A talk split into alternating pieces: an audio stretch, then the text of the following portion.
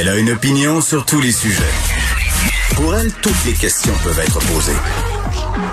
Geneviève Peterson. Cube Radio. Salut tout le monde, bienvenue à l'émission. Dans quelques instants, on va débuter la le, le, début, pardon, du point de presse. Je suis en train de regarder ma télé. Euh, on va parler de l'interchangeabilité des vaccins qui est recommandée par le fédéral, le comité qui est revenu un peu, le CCNI, là, sur ses affirmations de fin mai, comme quoi c'était mieux d'avoir la même dose du même vaccin lors de la deuxième injection. Là, on revient un peu, ben pas un peu, on revient carrément euh, sur cette décision-là. On y va tout de suite. On vous retrouve tout de suite après en compagnie d'Emmanuel Latraverse. Aujourd'hui, euh, au Québec, hâte de voir M. Ford avec le chandail du Canadien. Puis euh, dans une semaine et demie, M. Pallister, là, qui semble vouloir prendre le même pari. Donc, euh, agréable, je dirais, euh, résilience, fierté, autant pour le Canadien que pour les Québécois. Parce que quand on regarde les chiffres, c'est impressionnant. Ça va vraiment bien.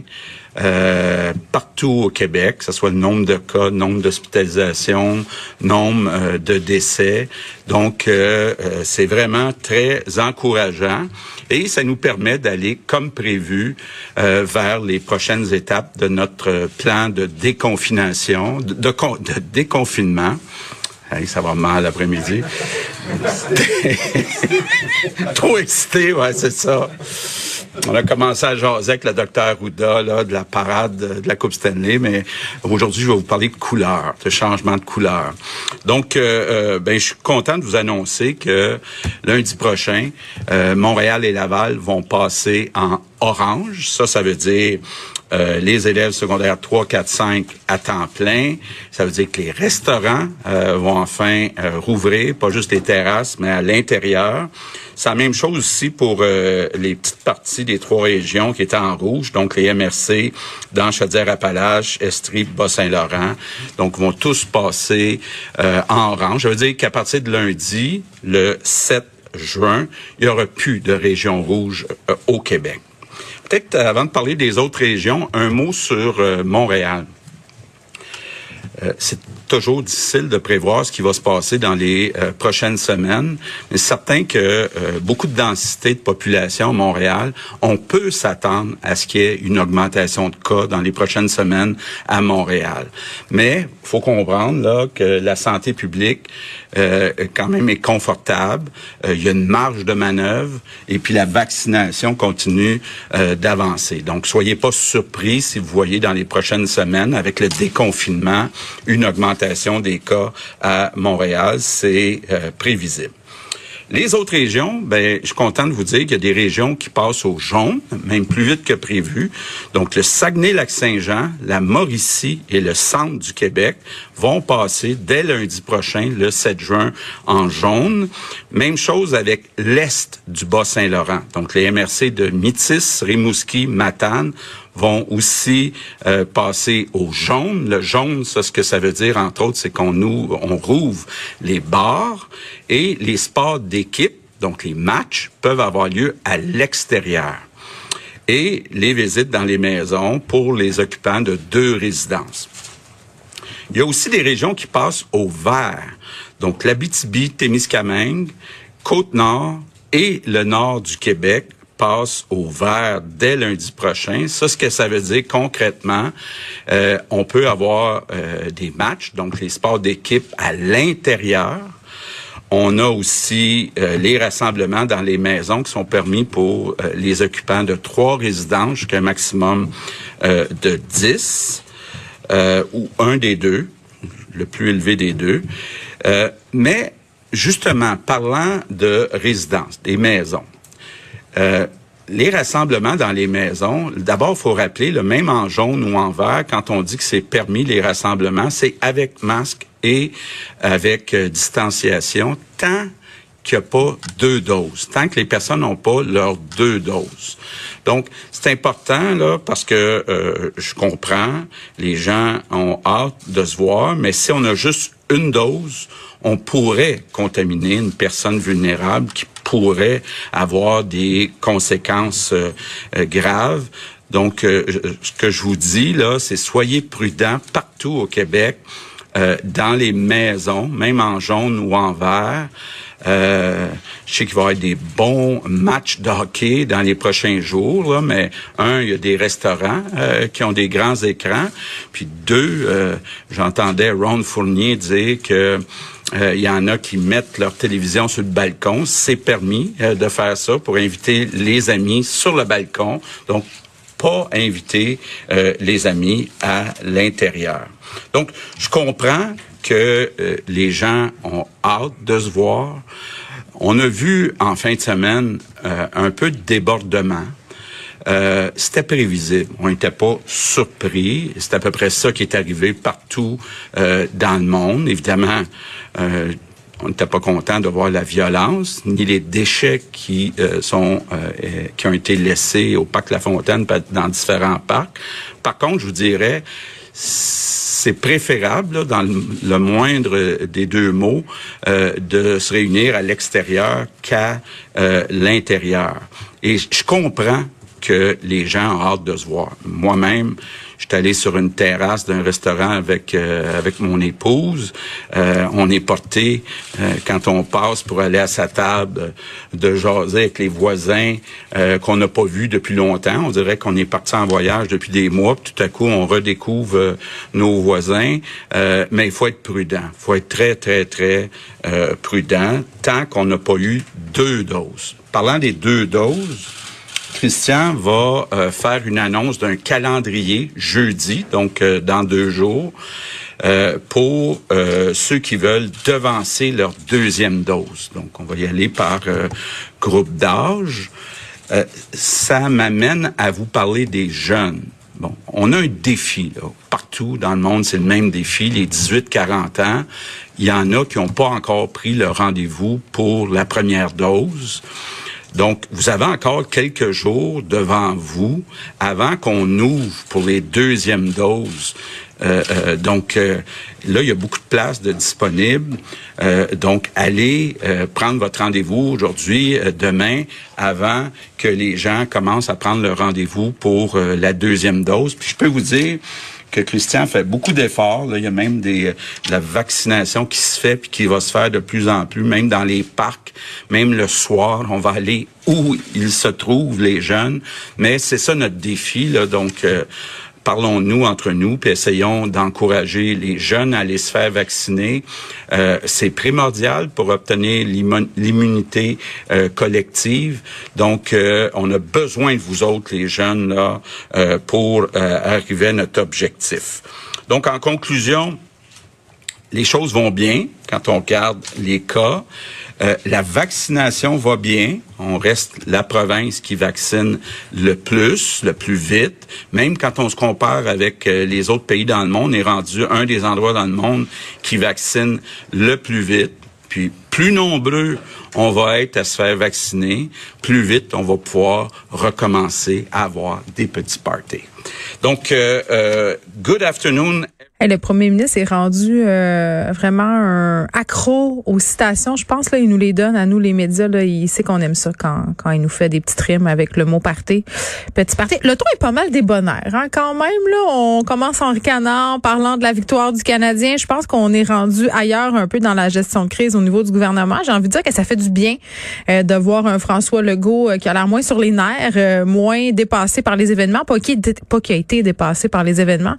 Au contraire, je pense que c'était pas du tout ça la perception euh, qu'on en avait, mais à un moment donné, euh, quand la situation était très, très gravissime, mettons qu'on était ailleurs au niveau euh, de ce qui était dit au début du point de presse, évidemment, M. Legault qui faisait référence à la victoire contre toute attente hein, du Canadien hier contre les Maple Leafs de Toronto. J'ai vu passer le petit vidéo là, de Marc Bergerin qui donnait Bergevin qui donnait des petites tapes sur l'épaule de son gardien Kerry Price. Je trouvais ça assez ironique parce qu'on lui a reproché très, très longtemps Marc Bergevin l'embauche de ce gardien-là qui a pas toujours livré la marche puis là, tout à coup, ah, ah, ah, on l'aime donc bien, on l'aime donc bien. Mais là, hey, je vous parle de hockey, je l'ai même pas écouté la game. Juste parce que j'ai vu passer sur les médias sociaux. Et là, je dis ça et Sébastien en régie, qui est un grand amateur de hockey devant l'éternel, est bien découragé euh, de son animatrice. Donc voilà, c'était la fin de ma parenthèse. Ok, je suis quand même contente. Ma fibre nationale montréalaise vibre en même temps que la vôtre. Ne vous en faites pas. Je suis bien contente qu'on ait sacré une volée à Toronto. Bon, volée étant peut-être un bien grand mot parce que je pense pas que c'était tant une volée que ça, justement. Euh, 208 cas aujourd'hui, c'est quand même très, très bas, très encourageant. Euh, malheureusement, cinq décès supplémentaires. Euh, c'était vraiment aujourd'hui un point de presse sous le joug des couleurs. Hein. On joue à une ribambelle de couleurs, mais avant de vous euh, faire un résumé, on va aller prendre quelques petites questions d'associations touristiques ici aussi au pays. Euh, le premier ministre Trudeau a dit qu'il voulait euh, consulter les provinces. Monsieur Ford s'est fait entendre assez clairement sur la question. Euh, vous, vous en pensez quoi? Est-ce qu'on doit laisser tomber la quarantaine? Est-ce qu'on doit rouvrir la frontière? Et si oui, dans, dans quel horizon précis? Euh, effectivement, on a eu une rencontre euh, par téléphone jeudi soir dernier avec M. Trudeau, les différents premiers ministres des provinces. Euh, il n'y a pas de consensus à travers le Canada. Il y a des provinces comme l'Alberta qui voudraient ouvrir rapidement, puis il y a des provinces comme l'Ontario et le Québec qui veulent attendre. Nous, on le répète, ce qu'on souhaite, c'est d'abord que les gens aient obtenu leurs deux doses avant d'ouvrir. Donc, c'est ce que j'ai dit à M. Trudeau. Donc, pas avant la fin de l'été. Là. Donc, idéalement, pas avant la fin août. Sur une autre question, on a vu hier euh, ces, euh, ces, images de logements euh, insalubres où sont hébergés des employés des serres de Mers.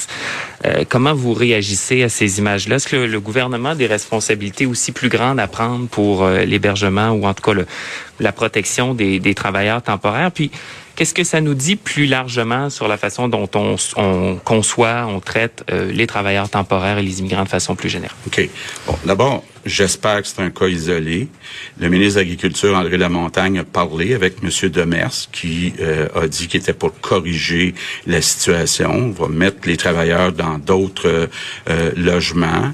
Il euh, faut comprendre que pour ce qui est du rôle du gouvernement, c'est plus le gouvernement fédéral qui doit s'assurer que les conditions sont bonnes pour les, ces travailleurs temporaires qui viennent au Canada.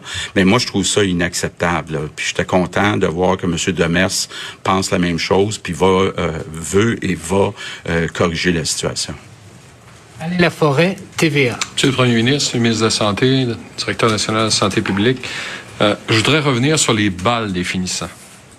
vous, je pense que vous y attendiez. Là. Monsieur le Premier ministre, il n'y a pas un peu une incohérence de demander à des jeunes de ne pas avoir de balles définissants alors qu'on va permettre lors du prochain match du Canadien d'avoir 250 personnes dans une section pour écouter un match de hockey alors que des jeunes ne seront pas 250 dans des écoles pour faire un bal.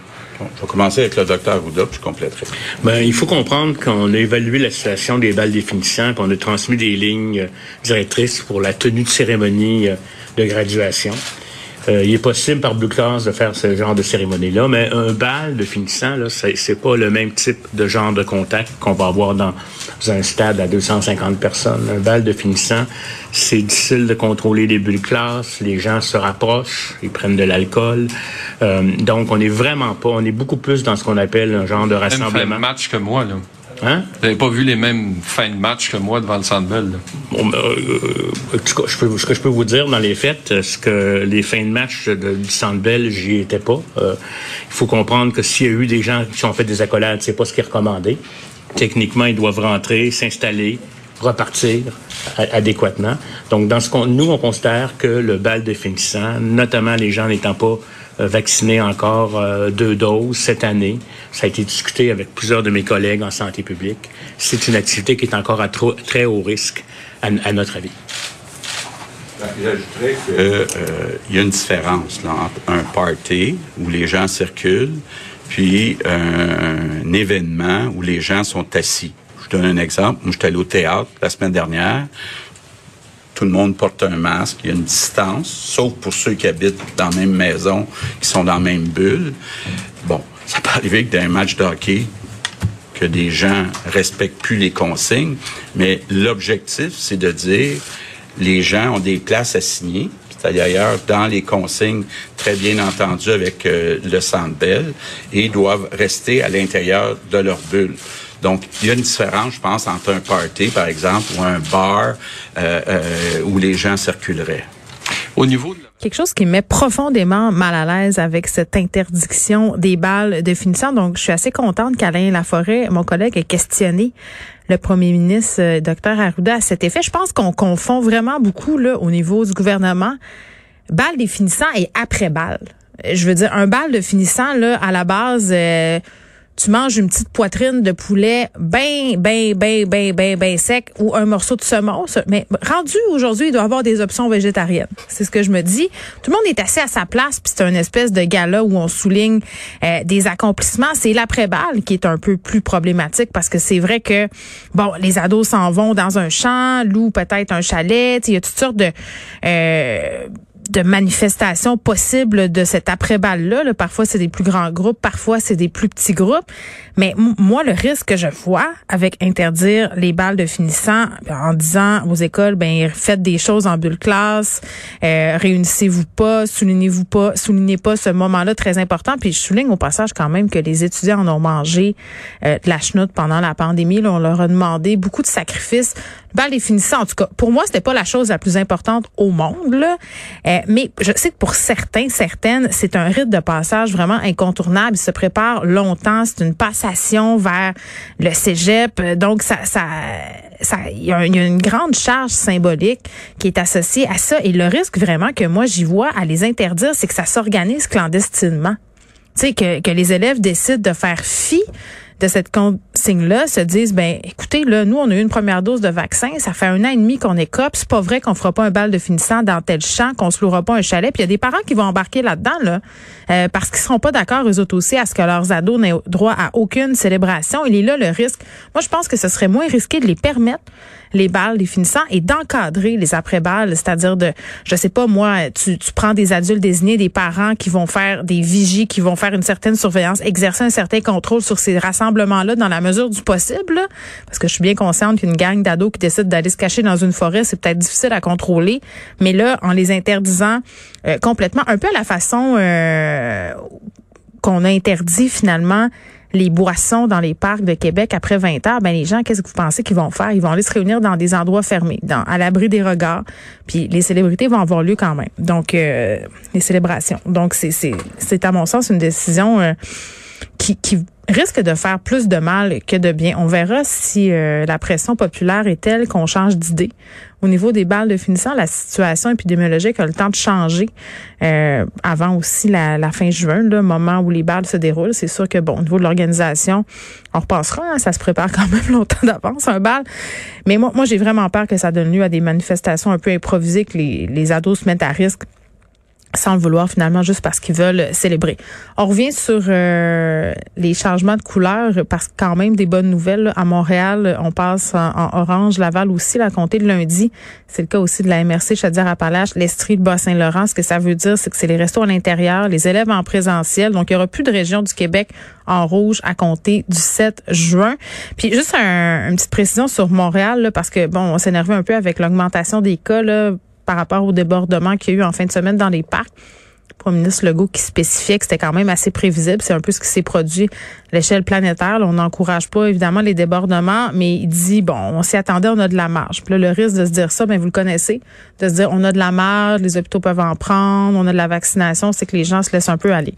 Faut pas faire ça. Saguenay qui passe en jaune, Mauricie, Centre du Québec, Bas-Saint-Laurent. Ça, ça veut dire on rouvre les bars, euh, les sports d'équipe, on peut se visiter dans les maisons. Mais attention, on peut se visiter dans les maisons avec distanciation. Hein? Tant qu'on n'a pas deux doses, là, c'est distanciation et masque, même à l'intérieur des maisons. Fait que euh, on oublie le souper fondu. En vert, Abitibi, Côte-Nord, Nord du Québec, ça, ça veut dire des matchs à l'extérieur pour les sports d'équipe et ça veut dire euh, de plus grands rassemblements dans les maisons, là, trois résidences jusqu'à 10 personnes.